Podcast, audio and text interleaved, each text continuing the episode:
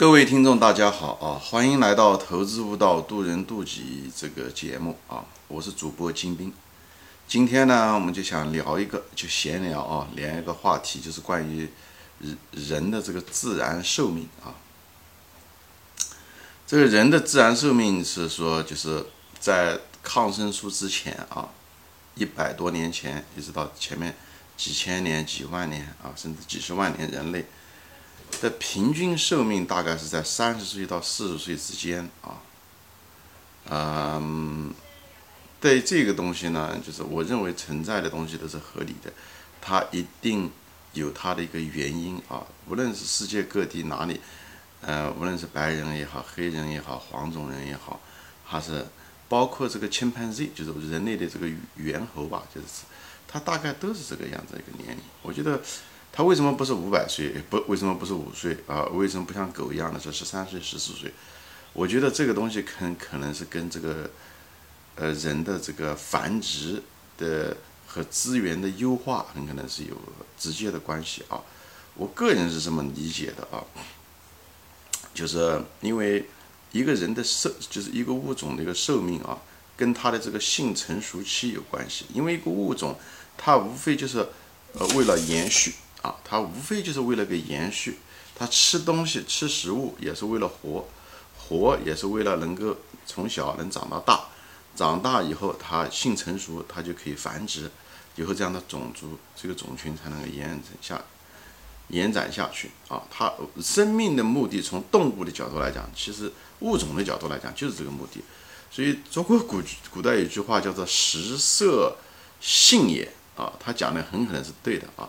食就是吃，色在这地方我在想，当然别的色可能我认为就是交配啊，嗯，就是讲的嗯动物性一点就是交配，性也就是真正的人的天性啊，或者动物的天性也是如此。你看动物世界也是这样的。当然人除了这个动物性之外，还有神性的东西啊，这里呢我就不展开说了。所以我觉得这个人的寿命很可能是跟他的这个性成熟期是一定的比例，比方是说。呃，人的性成熟期，呃，是一般是啊，十四岁、十五岁，很可能男孩子十三岁到十五岁，他很可能就性就成熟了。那女孩子可能还在早一点，都有可能啊。所以，那么人对吧？那时候他是需要繁殖，他需要最好的资源，对不对？啊，他需要最多的资源，啊，所以年轻人压力大是正常的啊，因为你你的时候精力最旺盛的时候。所以很多年轻人抱怨，我们年轻的时候也抱怨，就是说上有老下有小，压力大，什么事情？但是你那时候精力如果最旺盛的时候不给你最多的负担，难道他老的时候没有能力的时候要给他更多的负担吗？那 这样不是更残忍吗？所以自然界它是有它的一套规律啊，天道有它的规律，肯定是在你精力最旺盛的时候给你的负担也是最多的时候啊。所以那时候就让你生孩子，对吧？你精力最旺盛的时候就让你去生孩子，这样你有精力去抚育你的孩子，抚养他，把他慢慢养大啊，不可能一个老人去养。所以我在想，这个东西可能有关系，因为人对吧？他活到如果是三十岁的话，对不对？他的寿命如果是三十岁的话，那可能正好是他生的孩子，对不对？他首先他的性成熟，可能到十五岁性成熟以后生孩子。等生了孩子，对不对？他的孩子性成熟的时候，他很可能就该去死了，或者是陪着他孩子稍微帮助一点点。三十岁到四十岁之间，对不对？因为呃，孩子生了也不一定保证每次都能活嘛。他这种情况下，死亡率很高，婴儿死亡率很高。所以再加个那个五六年，哎，基本上就在这个三十五六岁啊，四十岁左右你就该去死了。为什么？啊，因为那时候你的作用可能就没有了。这时候你如果还继续活的话，你可能就是跟争夺。资源对不对？那个食物的资源对不对？你可能跟你的儿女争夺资源，甚至跟你的孙子孙女在争夺资源。这样子的话，如果你生命过长，稀释了那些资源，很可能导致年轻那代的死亡。这样的，它是种群就无法生存下来。所以有这种长寿命的，很可能结果是造成资源的稀释，反而是种群慢慢的变弱，最后消失掉。而那种寿命恰到好处的，还反而就活下来。太短也不行。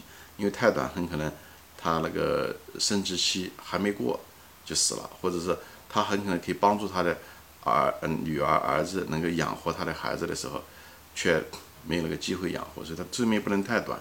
所以可能是三十岁到四十岁，可能是个比较上佳的一种状态啊，就自然状态。当然，我们现在人可以活到八十岁、九十岁，这个东西是实际上说白了是被药物延续了啊，就是因为抗生素，我们吃了这些抗生素是有本来该死的时候就没去死，因为有些疾病我们就可以抗过去啊。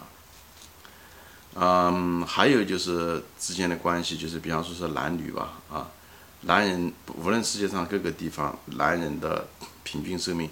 都比女人短那么几年啊，嗯，这是一个普遍现象啊，这是普遍现象。我也认为这个存在的就是合理的，这也是跟资源有关系。我觉得男人的作用无非就是啊，动物世界中也是一样的，是一个保护的作用，对不对？保护这个种群的一个群体的一个作用。等他衰老的时候，呃，他的肌肉不够发达的时候，他没办法保护的时候，他的功能失去的时候，他实际上就是应该去死。他如果不去死的话，他就又稀释了资源，对不对？就像老人跟年轻人争夺资源一样的。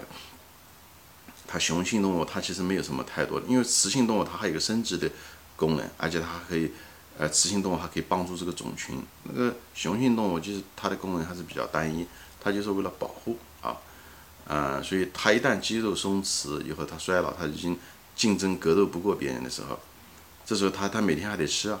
所以最后的时候，就是争夺了别人的食物，啊，跟年轻人争食物，这样的话又会稀释资源，又会导致这个种群的，嗯，削弱，最后可能那种群就消失了。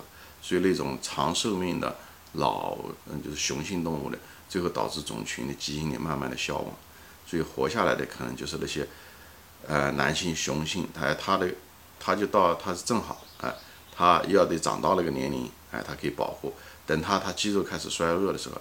他的寿命也就跟着他一块很快死亡，这样的话就不会在这个功能和资源之间寻求一种平衡啊。